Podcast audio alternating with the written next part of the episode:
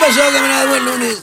Hace un mes o poco más, la nota fue la caída de categoría en seguridad para la Aeronáutica Nacional. Entonces le calculé.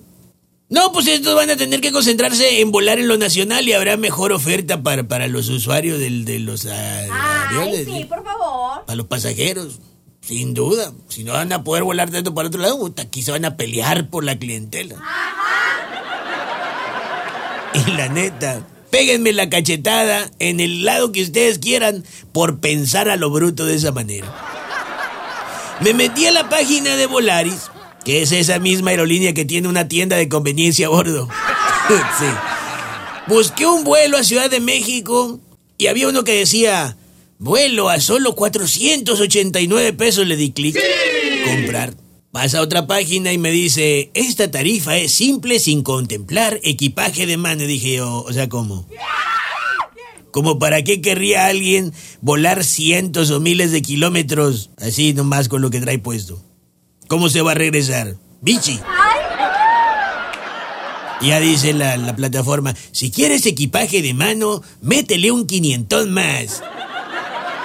Aunque tu equipaje de mano pese y mida menos que tú. Y si quieres maleta documentada, otro quinientón y feria más. Entonces ya llevan, en mi cálculo llevan como más de 1500 bolas cuando le doy a avanzar y me sale. Ahora, para completar y elegir tu asiento tienes que pagar una tarifa de uso aeroportuario de mil y cacho. Y dije yo, pero mil y feria por uso aeroportuario, si no me voy a quedar a dormir en el aeropuerto. Ahora, si, si la bronca es porque voy a pisar por donde ya trapearon, pues déme chance y me brinco la cerca y de ahí me subo al avión, o sea... nada.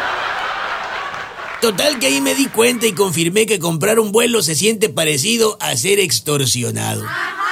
Te dicen, tú necesitas algo que nosotros tenemos. Páganos lo que te pedimos o no lo podrás hacer. Entonces, para acabar luego, quise volar y me estrellé.